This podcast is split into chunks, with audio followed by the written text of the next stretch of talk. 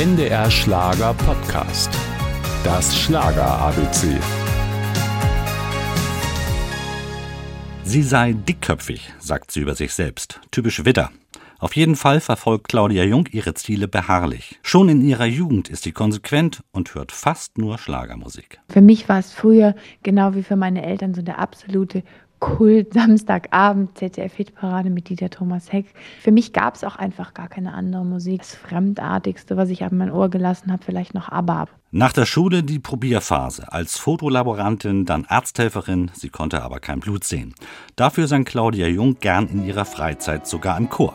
1984 lernt sie den Produzenten Hartmut Scheirer kennen.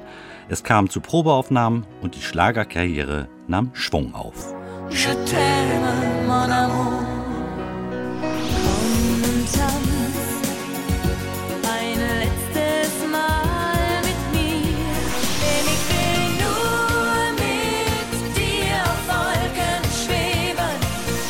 Sie hatte zwar nie einen Nummer 1 Hit, aber ihre Songs wurden in den Radiostationen rauf und runter gespielt. Und, eben typisch Claudia Jung, sie lebt und liebt ihren Beruf.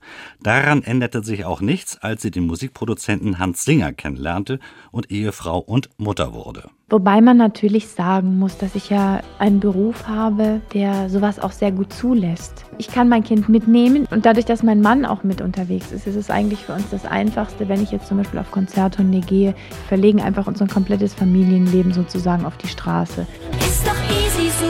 Easy, weil ich tausend Frauen bin. Aber was wäre eine Claudia Jung ohne neue Ziele? 2008 gab sie in der TV-Komödie Das Musikhotel am Wolfgangsee ihr Schauspieldebüt.